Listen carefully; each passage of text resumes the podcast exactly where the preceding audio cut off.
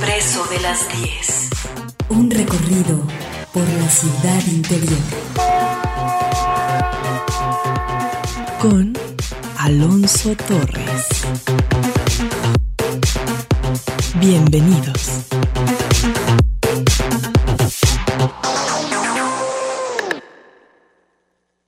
Esta es una canción que yo la escribí hace mucho tiempo.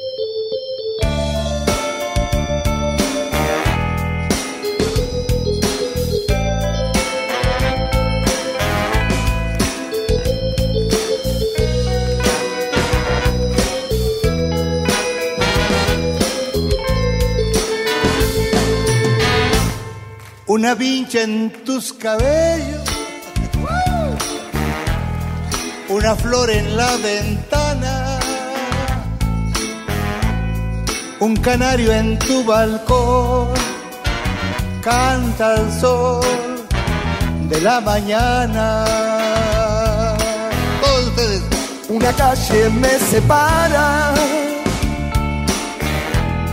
del amor que está en mis sueños. Yo de ti no exijo nada, solo espero ser tu dueño. ¿Cómo dice? Y mi amor en busca de ella va, no importa si el dolor que ayer me hizo llorar, yo sé que al ventanal mañana asomarás tu cara angelical.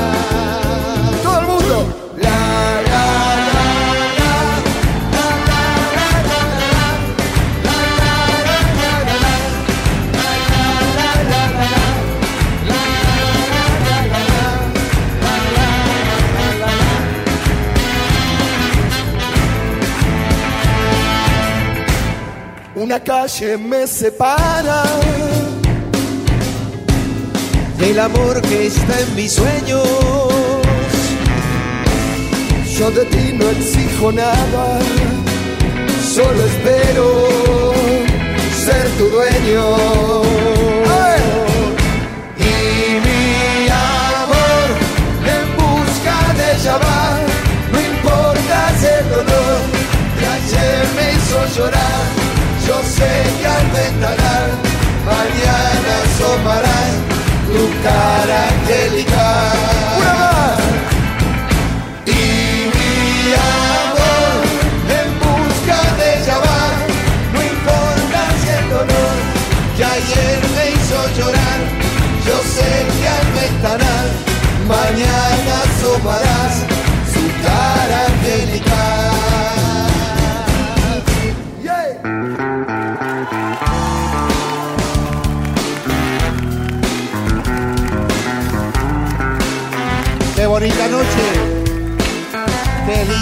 gracias.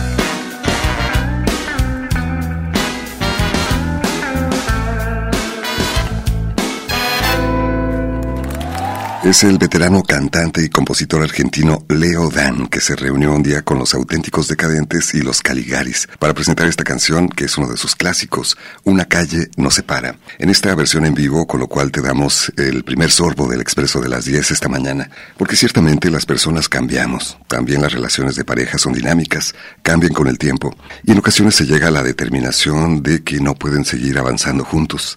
Pero en realidad el conflicto apenas comienza, porque la separación o el divorcio significa también tomar decisiones importantes, la custodia de los hijos, la pensión alimenticia, la distribución de las propiedades, si es que se tienen, y esto puede generar múltiples conflictos que pueden además producir un gran desgaste económico y emocional, por lo que hoy conoceremos una alternativa que ofrece la mediación en un proceso de divorcio. Acompáñanos. Alonso Torres en el micrófono, Guadalupe Estrella en la producción, Evelyn Ramos en la investigación testimonial, Yaneli Herrera en las redes sociales y José Luis Vázquez en el control operativo. Te damos la más cordial bienvenida.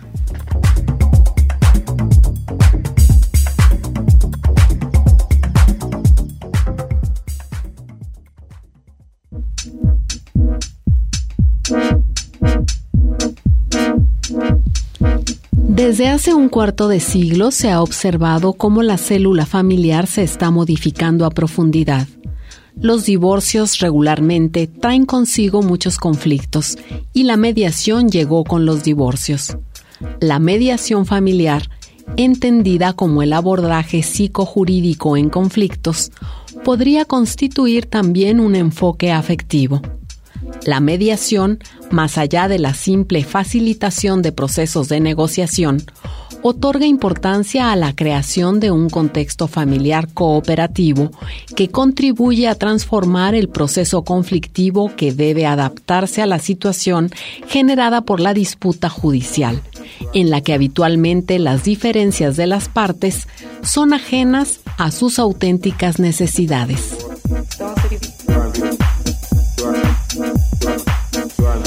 Si se da la ruptura de pareja y esta no supone el final del conflicto, sino más bien un nuevo escenario en el que se perpetúa la disputa, no es difícil que los hijos, acostumbrados al juego de las alianzas, se vean en la necesidad de asegurar el cariño de al menos uno de sus padres. La separación siempre es dolorosa y supone un claro riesgo de pérdidas afectivas. Los niños lo saben y en ocasiones reaccionan con un natural sentimiento de abandono respecto al progenitor que se ausenta. Aunque no puedan entender del todo los motivos y con un intenso apego emocional hacia el progenitor que se queda, al que protegen y piden protección.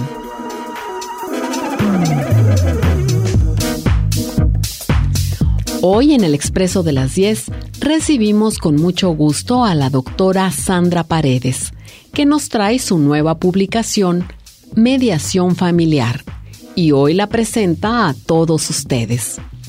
Comenzamos.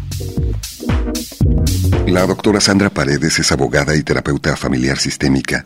Es licenciada en Derecho, con maestría en terapia familiar, cuenta con doctorado en Derecho y es directora del Centro de Mediación Público 156 en el CUSEA, aquí en la Universidad de Guadalajara. Me da muchísimo gusto, como siempre, tenerla con nosotros aquí en el Expreso de las 10. A mí también es un placer, muchas gracias por la invitación, venir a compartir esta gran necesidad de ver cómo resolvemos los asuntos familiares. Muchas gracias. Porque a veces pensamos que con el divorcio se terminan los conflictos y realmente la cosa apenas comienza. Efectivamente, Alonso, ayer por ejemplo tuvimos un caso que eh, precisamente eso mencionábamos, ¿no?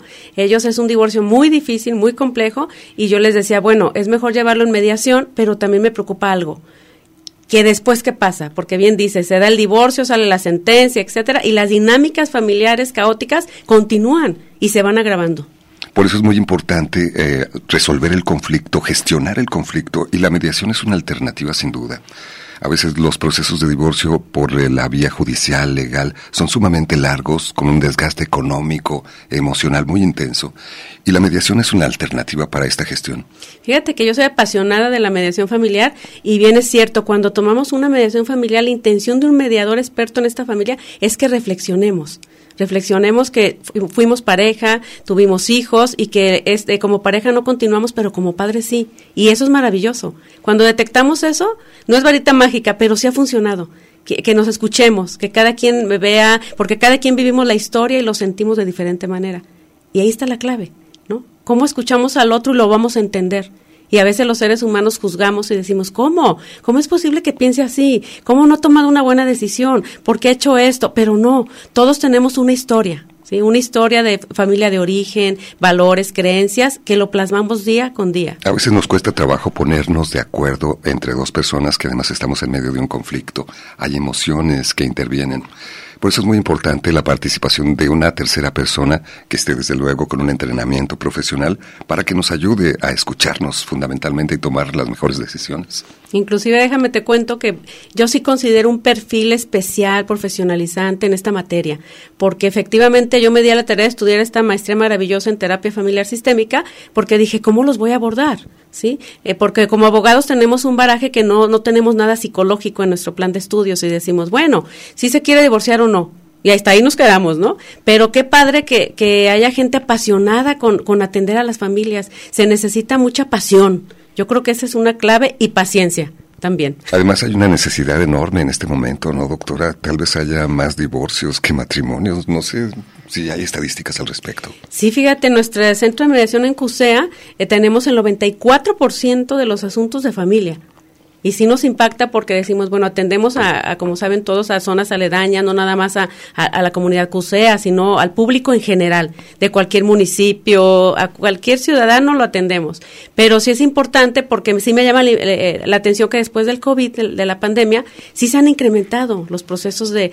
Y a veces no que estés casado, una unión libre, por ejemplo, pero la dinámica de padres sí es caótica y los que más sufren son los hijos, desgraciadamente. Por eso muy importante la producción de este libro, donde se documentan diferentes herramientas y recomendaciones para los mediadores, pero que puede servir también para las personas en general. Sí, este libro tiene precisamente como segunda edición eh, modificar lo que ya no hay causales de divorcio, se ha modificado protección del interés superior de los niños y toda esta dinámica, pero como bien dices, bueno, lo resolvemos, pero tiene que ser de fondo porque a lo mejor la forma está el divorcio, pero de fondo es saber cómo sigue la dinámica. ¿Cómo nos llevamos tú en una relación respetuosa? Hay padres que me dicen, bueno, ¿sabe qué? Yo no, no quiero ver a los hijos ni nada. Yo nada más si quiere pongo dinero, pero no los quiero ver porque no la quiero ver a ella. Entonces, saber cómo distinguir y separar las funciones parentales porque las conyugalidad, la conyugalidad pues se termina con el divorcio, que es la pareja, pero la parentalidad continúa. Eso queda para siempre. Tenemos abuelos, tenemos tíos, tenemos primos. Y, la, la, participación de niñas y niños adolescentes, que es lo que se hace ya para llevar cualquier proceso de mediación, pues lo hace un experto y obviamente ahí sale a colación todo lo que los, los adolescentes, los niños nos dicen y nos mencionan. Que eso también nutre finalmente la gestión de este conflicto. Vamos a escuchar el siguiente caso que queremos poner a su consideración, doctora. ¿Sabe de algún divorcio que se haya complicado? Ah, pues el del mío, la verdad. En primera persona te puedo hablar que se complica a razón de que existen hijos, de que tiene que haber acuerdos de diferencia de horarios, después para situaciones económicas, ¿no? Pues más que nada las complicaciones. Sí, porque a veces se complica porque el, el cónyuge que se tenía está solicitando más de las necesidades básicas que tiene un menor y eso son lo que complica las situaciones de divorcio, ¿no? Por ejemplo, un niño pequeño necesita básico este, alimento y educación y te exigen más de lo que necesita y no es directamente para el menor, sino para la otra persona. Y entonces cuando no alcanzas a cubrir las exigencias se vienen las complicaciones porque ya es una situación de dolo, de sacar ventaja y usar al menor como moneda de cambio y querer obtener un beneficio, convirtiéndose en un mercenario del, del, capital de la otra persona. Decíamos que por la vía legal a veces un divorcio puede ser sumamente extenuante. ¿Cómo es que puede intervenir la mediación ante un caso como este, que es en sí mismo complejo? Desde luego, las relaciones humanas son complejas en sí mismas. Las relaciones de pareja tal vez lo sean aún más. Bueno que mencionas, escuchaba a esta persona que mencionaba y efectivamente, cuando apostamos a la mediación familiar es que escuchemos las necesidades reales del niño y no involucremos a veces situaciones como menciona de, dolo, que ya dices, es que si no me das dinero no te lo permito ver. A veces hay grandes deseos de venganza más que la idea de llegar a un acuerdo. O, o dicen, dame los tickets o te llevo las cosas en especie porque te lo vas a gastar tú. Y ahí empiezan las, las situaciones complejas, ¿no? Hay casos donde dicen, te voy a pagar, apoyar la renta, en cuanto tengas una pareja, ya no. Y el niño, o sea, ¿dónde va a vivir este menor, no? Que al final de cuentas es doloroso para todas las edades. Ahí en, el, en la publicación del libro aparece a qué edad pueden sufrir los niños esto. A través, yo también tengo la facultad de hacer las, las, las participaciones y eh, me encanta hacerlas. Los niños son genuinos y me encantan. Y ellos mismos te lo dicen. O sea, esta situación de que me dijo una niña una vez, ya no voy a ir con mi papá, ¿no? Porque es que, digo, con mi, con mi papá de visita. porque Es que llego y me pregunta todo. Tu papá tiene una novia y que no, ya no te va a querer porque ya está embarazada, va a tener otro hermano. Y mejor la menor nos decía, ya no quiero ir mejor porque no quiero problemas. Así, diez años la, la menor, ¿no? Y como este caso muchos. Y como, como decíamos, a veces los usamos de, intercambio, ¿no? O sea, si, si, no me dejas ver, no te doy dinero. Y ellos en medio de esa situación. En medio de esa situación. ¿Y, ¿Y, cómo es que la mediación participa? Es decir, hay dos personas en conflicto y entonces el mediador le da turno para hablar a cada uno de ellos, les da ciertas reglas para que se escuchen, no se interrumpan y puedan, sobre todo a partir de ello, comunicarse. Efectivamente, yo creo que el elemento que más, más nos orilla a tanto conflicto es precisamente la falta de comunicación. No sabemos escuchar. Estamos ya, estamos ya contestando, todavía no, no, terminan y ya estamos debatiendo que no. O mientras te está diciendo, estás pensando que le voy a responder y no estás escuchando realmente. Sí, entonces el, espacio es diferente. Un lugar que la ley lo menciona, una mesa redonda, ah, las paredes de colores tenues para no generar más estrés. Ese ambiente cuenta también. Muchísimo. Porque si tú vas a un lugar y te agobia todo, ver muchos cuadros, saturado el ambiente, eso te estresa. Entonces las salas de mediación están, eh, como lo marca la ley, pues con paredes de, de, colores tenues, la mesa redonda, y sí se ponen reglas de conducta, porque efectivamente al final de cuentas sí se hace un caos. Claro, porque hay emociones de, por medio. Entonces hay ciertas reglas, no empujo, no grito, como cuando estás en protección civil, no insulto, cuestiones de esta naturaleza. Sí, efectivamente, eso es muy importante, el respeto, ¿no? Y que en un espacio diferente, aquí en la, publicación del libro hay casos de bufetes jurídicos, que yo estuve 13 años allí, donde se hizo la transcripción literal de lo que dice el mediador, ajá, de lo que dijeron las partes, y un caso en específico nos dijo, yo vengo a felicitarlos. Yo no sabía que existía esta opción y tengo tres años peleándome. Y es tan fácil que vengamos y negociemos. ¿sí? O sea, con la herramienta del mediador, escucha activa empática, que esa es una nueva, nueva, nuevo recurso. Es decir, ponerse en los zapatos del otro.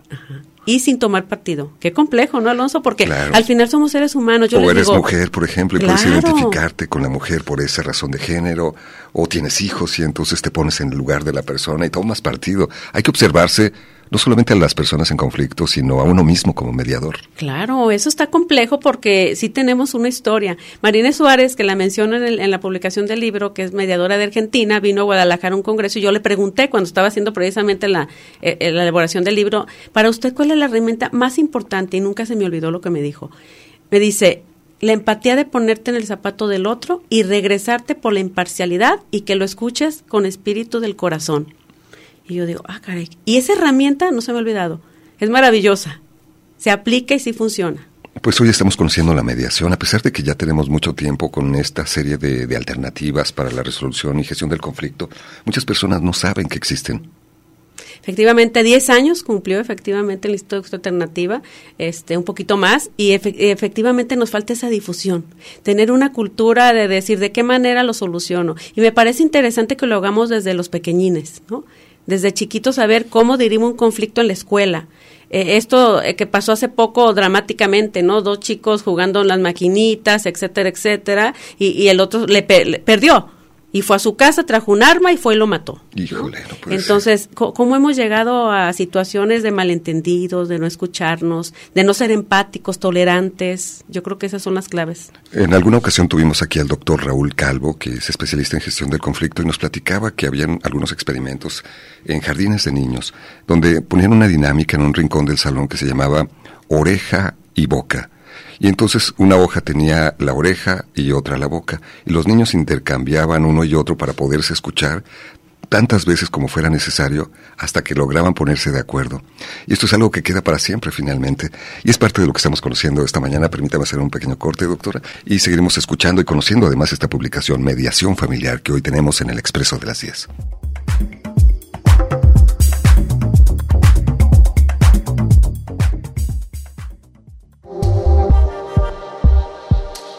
Recorrido por la ciudad interior. El expreso de las 10. Continuamos.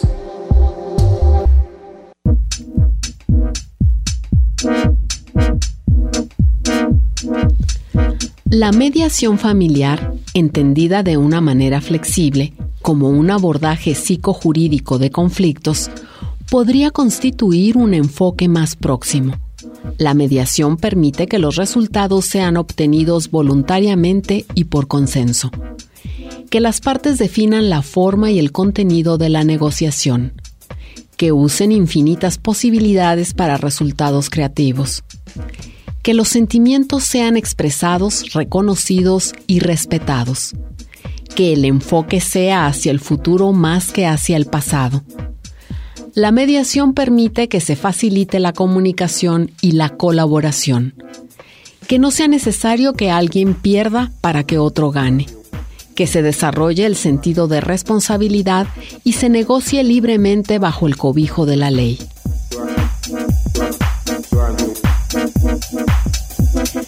Tomado del libro Mediación familiar.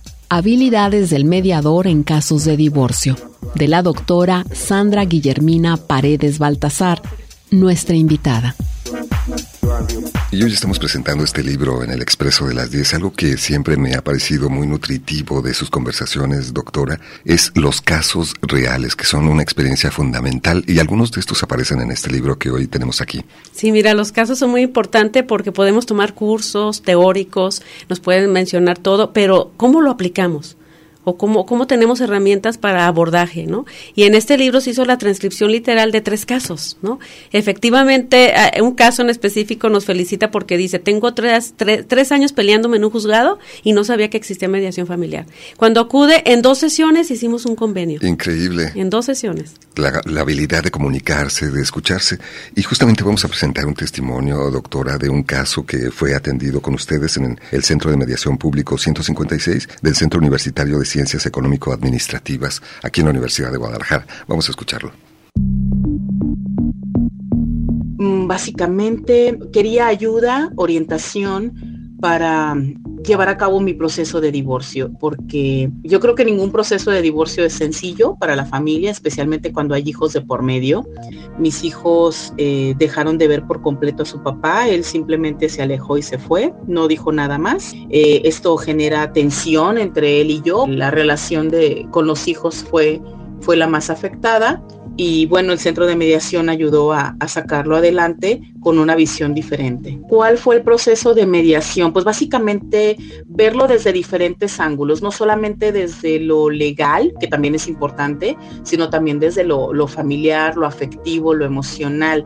Algo que siempre nos decía la, abogada, la doctora, siempre cuidó ese balance entre todos los involucrados, vaya, ¿sí?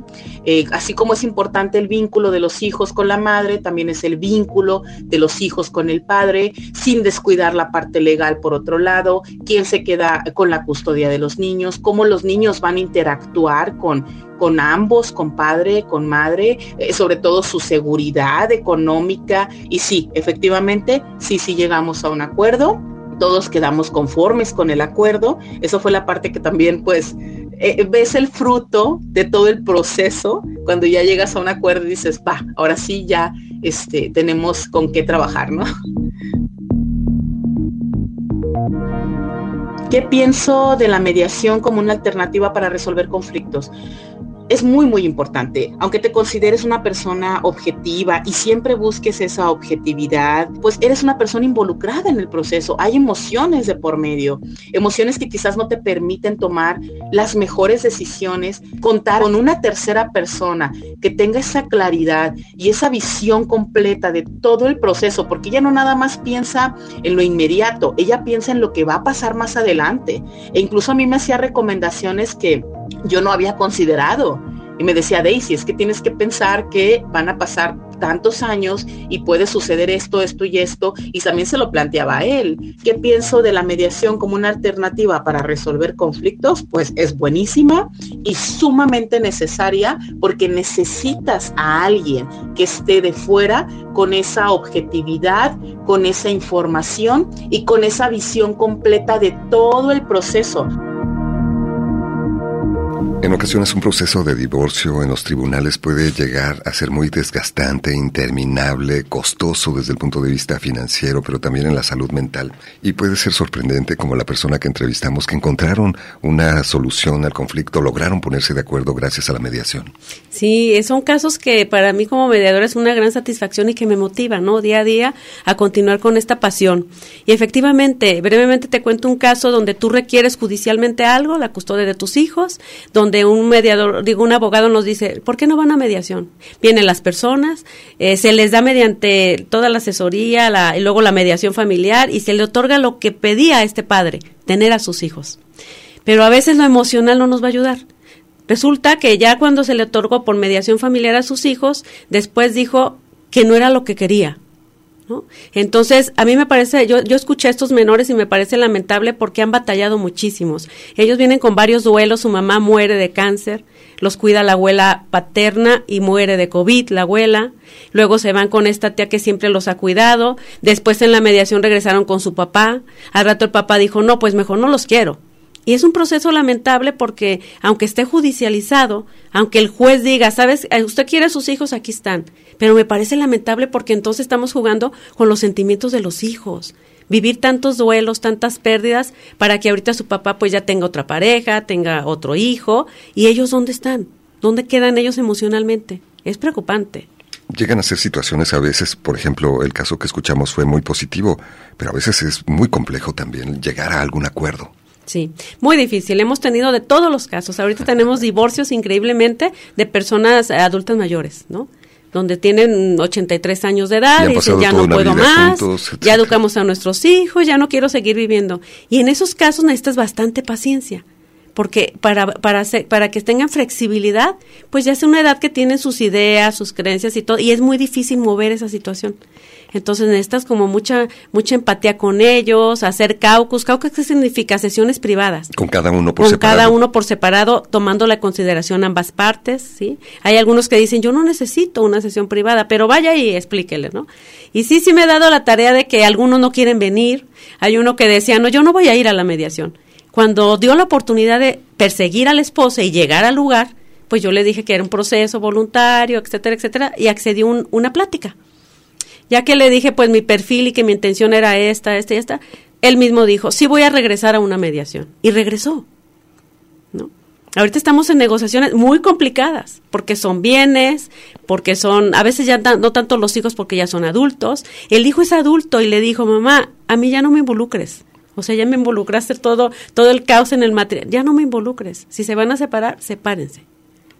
Fíjate. Ahora, si bien eh, hablamos acerca de la importancia de las emociones y todos estos aspectos de escuchar a todos los integrantes de la familia, estos acuerdos que se logran también tienen un carácter legal, ¿es así? Sí, efectivamente. Todos los convenios, eh, cuando los mandamos al Instituto de Justicia Tentativa, se sancionan, tienen una, se validan que son legalmente formales. Si hay un incumplimiento, inclusive es más ágil ejecutarlos, porque ya tenemos es- ese contexto que ambos están, desde que se les dé el convenio, eh, les estamos diciendo las cuestiones legales.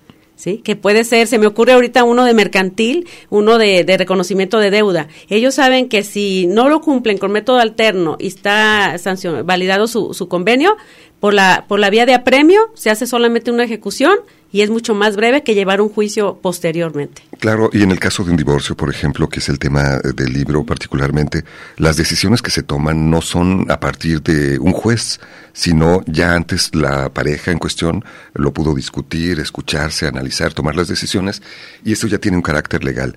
Se pueden tener acuerdos parciales, no logramos ponernos de acuerdo en todo, pero en algunas cosas sí. Esto tiene validez también. También tiene validez. Vamos a pensar que no, que van a reconsiderar no divorciarse, pero un, una- un convenio de custodia, alimentos y pensión lo vamos a regir. Entonces, ¿cuánto le va a aportar de, de alimentos? ¿Cómo va a ver a sus hijos? Y de repente a veces es, es increíble que a veces en el horario de visitas no nos pongamos de acuerdo, ¿no?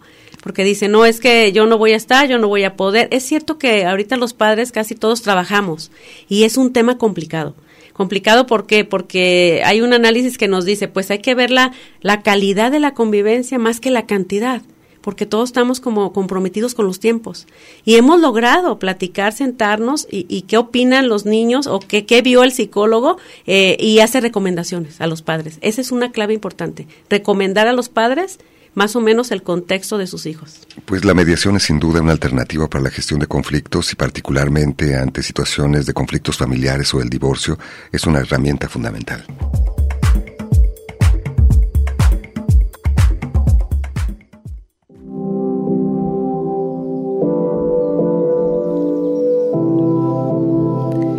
Yo seré para ti una mujer más en tu vida, pero tú un hombre menos en la mía.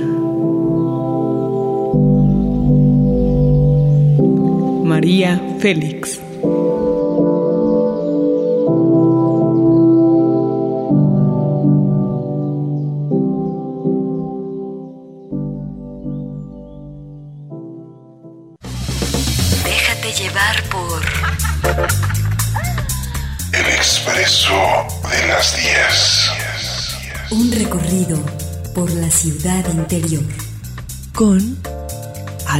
Torres.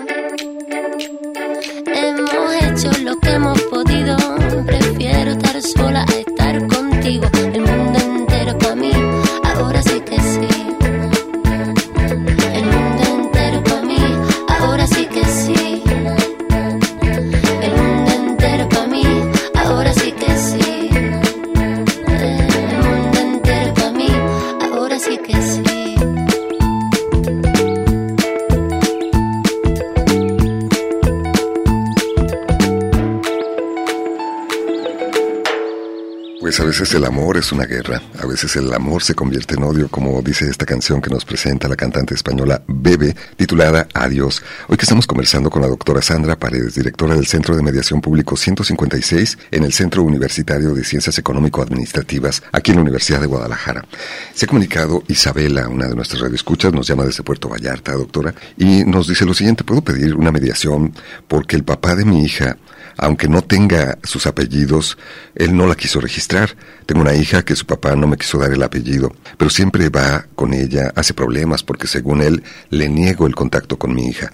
Pero cuando la ve, me manda mensajes de la niña llorando y cosas de este tipo. No se la quiero negar, pero es muy conflictivo. Ya estuve en cursos de métodos alternos, pero me han dicho que para pedir un mediador mi hija tiene que tener los apellidos del papá. Mi hija ya tiene tres años. La verdad ahora yo no quiero que tenga sus apellidos, pero sí quiero que la Saludos desde Puerto Vallarta y le mandan saludos, doctora. ¿Qué le diría? Muchas gracias Isabela por los saludos y te diría algo. Eh, efectivamente, eh, para hacer algo legal, obviamente no está registrada tu niña, pero te felicito por esa disposición, porque independientemente si está registrada o no, tú, tú reconoces que es el papá y qué bueno que no niegues esta convivencia, eso me parece fabuloso. Ese es un primer paso. Un primer paso. Muy valioso. Ahora, sí puedes solicitar en Puerto Vallarta, puedes revisar en la página del Instituto de Justicia Alternativa cuál módulo te queda, son servicios gratuitos en Puerto Vallarta, en donde sí se puede solicitar una mediación ¿Qué quiere decir? Que para formalizar un convenio de pensión, de alimentos, de convivencia, pues sí, sí te tendrían que exigir el acta de, nacimiento reconocida por el padre. Pero también reconozco que sí se puede negociar y hablar y platicar porque ambos, eh, pues es su hija. Y qué importante es que un mediador tercero imparcial escuche y que esta dinámica que está afectando a tu hija no le afecte decir civilizadamente, ¿sabes qué? Si quiero que veas a mi hija, esos son los horarios, él establecer lo que tú quieras y, y decir, es un convenio que hicimos moralmente y que queremos un bienestar a nuestra hija. Yo sí te aconsejo que sí te acerques a este lugar, sí solicitas un mediador y a veces hacemos convenios morales que jurídicamente no se va a especificar. Tú, tú, por ahí escuché, aunque no me la registre, ya no quiero que la registre, también es muy válido, porque al final de cuentas hemos tenido eh, pequeñinos que están, que están registrados y ni siquiera se hace ni una convivencia ni una pensión. Lo importante es acercarte y el diálogo para poder modificar estas dinámicas como padres te felicito por eso. Esta es la buena noticia para Isabela desde Puerto Vallarta. Se ha comunicado, le mandamos un saludo. Otra persona nos pregunta de forma anónima, ¿la mediación se debe, se debe llevar simultáneamente con un proceso legal de divorcio? Muy buena pregunta. Los jueces ahorita en Jalisco están turnando muchos divorcios que pasen primero por mediación. El artículo 17 constitucional nos dicen que agotemos métodos alternos. Inclusive en el Poder Judicial ya existe un área del Instituto de Justicia Alternativa. Y, le dice el juez, vaya con ellos y platiquen. Y, y sí me ha dicho, yo conozco el mediador que está allí, y me dice que sí ha funcionado donde vienen, donde dialogan y donde se ponen de acuerdo. Son temas complicados. Aquí, desgraciadamente, a veces no desmerito el trabajo de los abogados, reconozco, yo soy abogada del trabajo de los abogados, pero a veces en los juicios que ya están en, Ciudad Judicial, pues ambos tienen un abogado, ¿no? Entonces, pues los acompañan, los asesoran los abogados, pero sí, sí se puede llevar de la mano. ¿Qué pasa? Mientras no se dicte una sentencia definitiva, podemos presentarle al juez este convenio que hagamos y resolver de una manera mucho más rápida y mucho más eficaz y mucho más protectora en las emociones. Se ha comunicado Amalia de Lourdes. Felicidades, felicidades a la doctora Sandra Paredes, excelente ser humano, muy buen programa. Hace falta más difusión sobre el tema, eh, sobre todo a través de los medios de comunicación. Y la mediación es una alternativa para la gestión del conflicto, pero también puede ser una alternativa profesional para psicólogos, abogados, trabajadores sociales y prácticamente todas las profesiones. Queremos compartir con ustedes una invitación. Es la voz de la psicóloga Delia Pérez. Vamos a escucharla. ¿Qué tal? Les habla la psicóloga Delia Pérez Guerrero, directora académica del Centro de Mediación de Conflictos y Servicios Psicológicos número 212. Y en esta ocasión me es grato dirigirme a todas y todos ustedes radioescuchas del programa del Expreso de las 10. A propósito del tema de hoy, mediación familiar, comentarles que los métodos alternos de solución de conflictos en nuestro estado son una oportunidad en diferentes sentidos. En primer lugar, se han convertido en una vía muy importante para el acceso a la justicia. En el caso de la mediación, hemos tenido excelentes resultados, ya que en este ámbito, los conflictos, además de tener como elementos los intereses y creencias de cada parte, también se involucran emociones y, por supuesto, el vínculo familiar, por lo que la mediación con sus principios tales como la flexibilidad, imparcialidad, neutralidad, y además la formación del mediador en el conocimiento de la comunicación humana facilita llevar con éxito estos procesos a través del acuerdo. En segundo lugar, los métodos alternos de solución de conflictos se vuelven una oportunidad profesional para ejercer como mediador, negociador o conciliador y de esta manera poder incidir en la justicia y la cultura de paz en nuestra sociedad de manera profesional.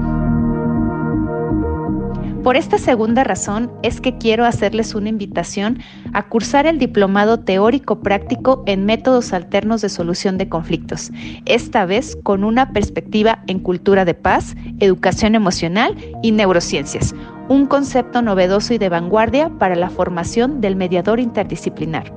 Este diplomado es organizado por el Centro de Mediación de Conflictos y Servicios Psicológicos número 212 y el Colegio Estatal de Psicólogos en Intervención de Jalisco AC uno de nuestros principales objetivos es desarrollar conocimientos, competencias y habilidades necesarias en los prestadores del servicio de métodos alternos de solución de conflictos para su efectivo desempeño con una visión humana, así como transdisciplinar y bajo lo establecido en la Ley de Justicia Alternativa.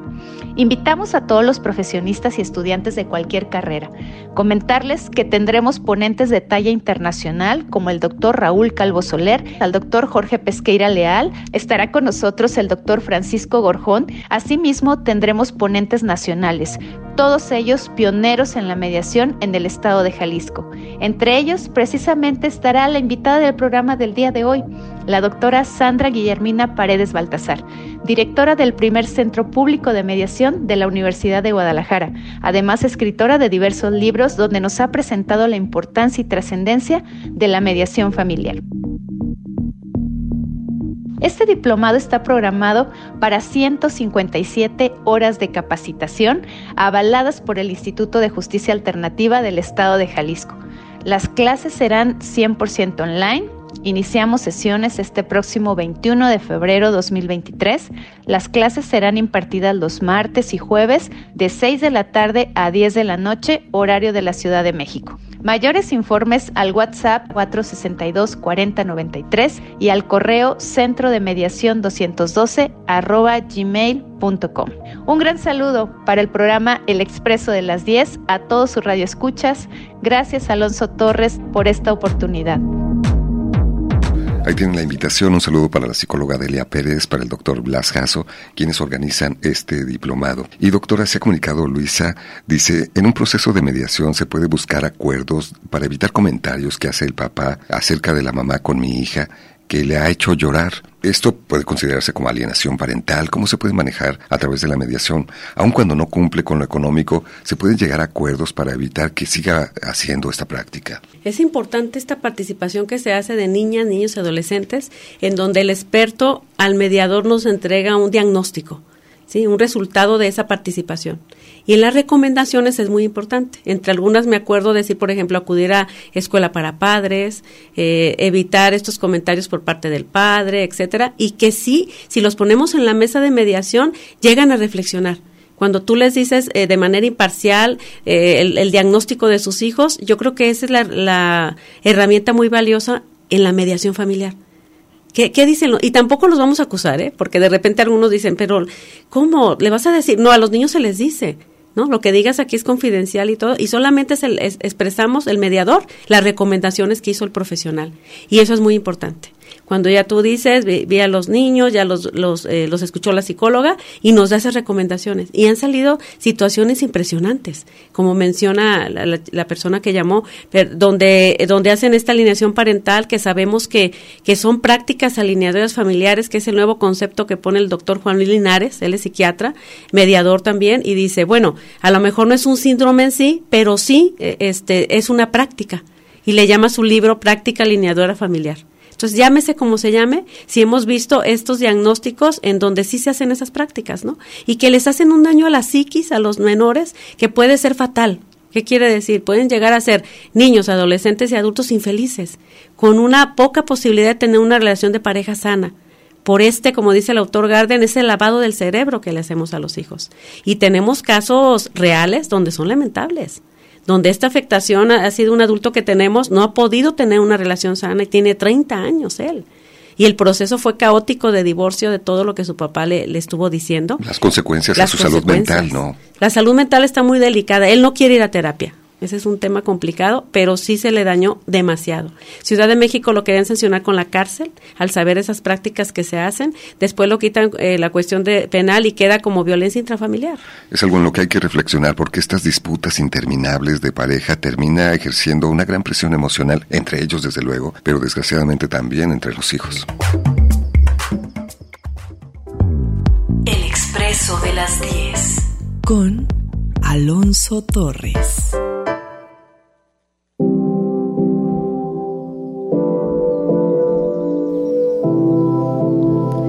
Sentía que se había producido en mí un gran cambio.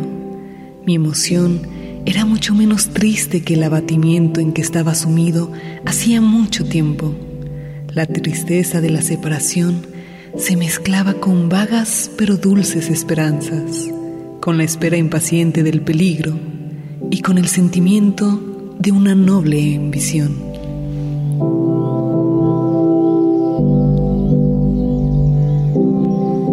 Alejandra Pizarnik.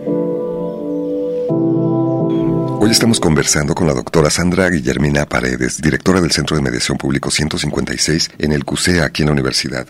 Se ha comunicado una persona que nos escucha, doctora, de forma anónima, nos dice, no había escuchado acerca de la mediación para resolver conflictos. ¿Dónde se recibe esta asesoría? ¿Qué se necesita? ¿Cobran por la consulta? ¿Puedo ir con mi pareja o tienen que ir ambas partes o puedo ir en solitario?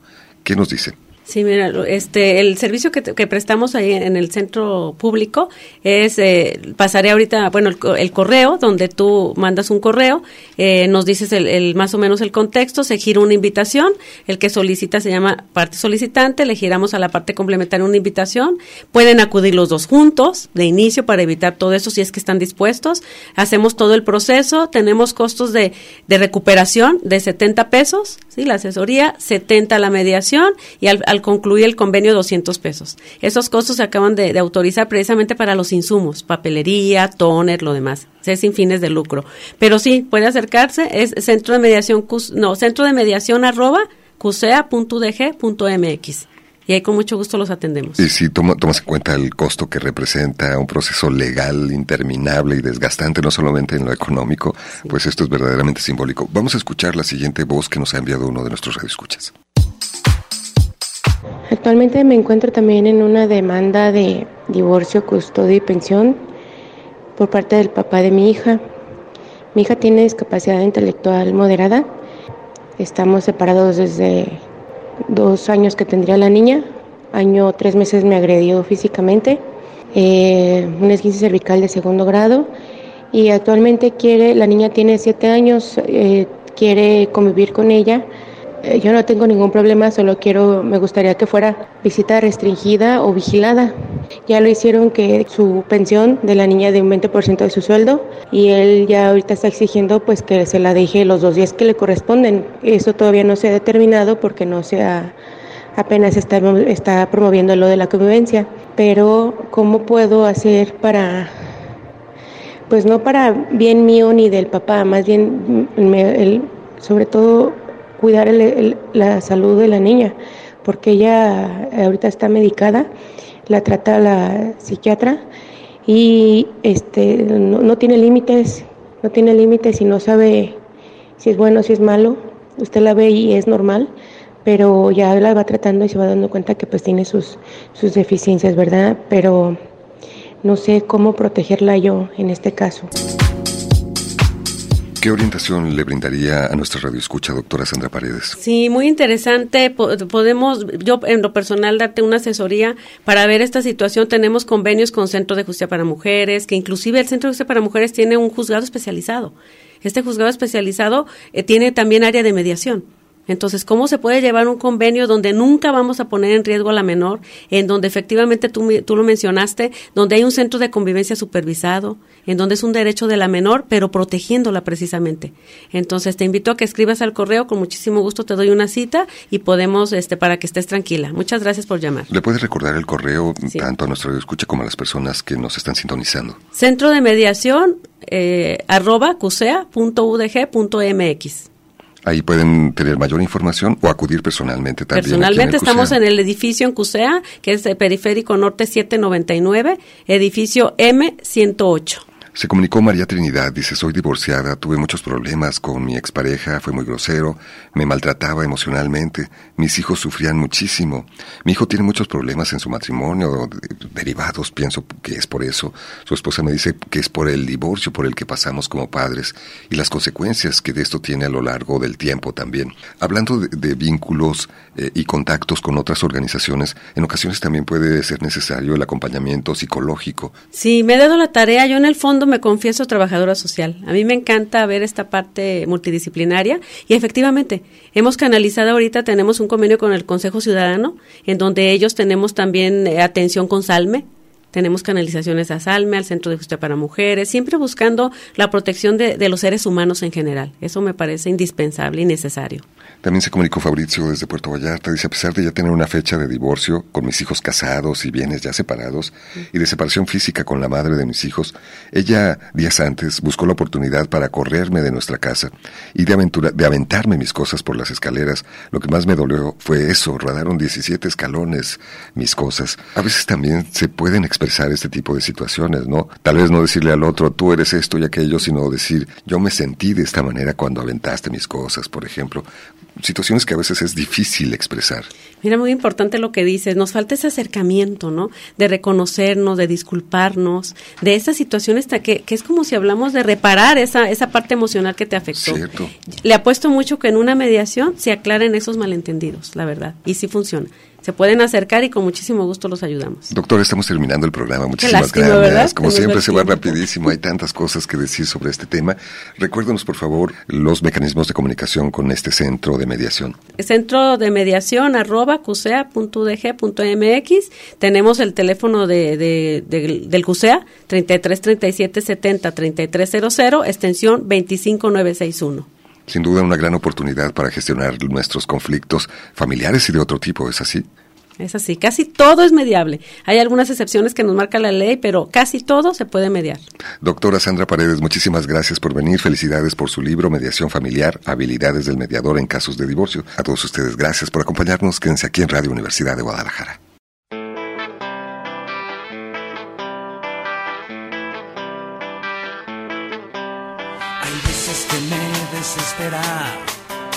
Tu manera de ser tan voluble.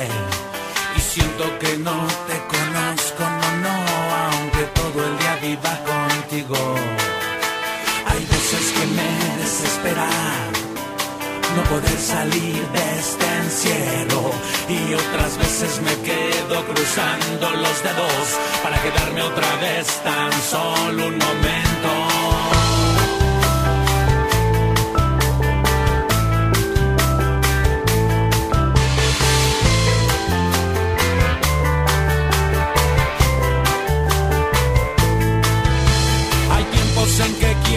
Salir huyendo y otros tantos en que quiero quedarme adentro, destrozarnos las ganas a cada momento y abrazarnos con fuerza, hacer el intento.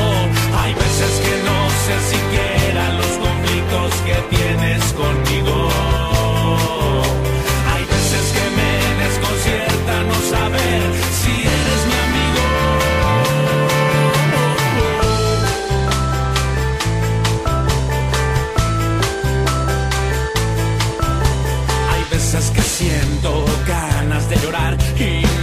Tan solo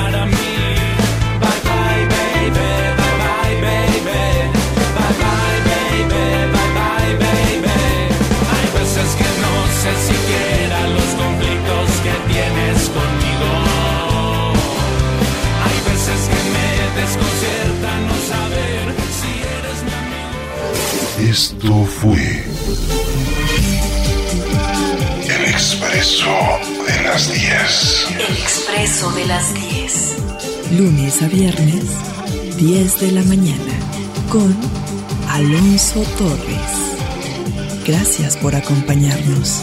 El expreso de las 10.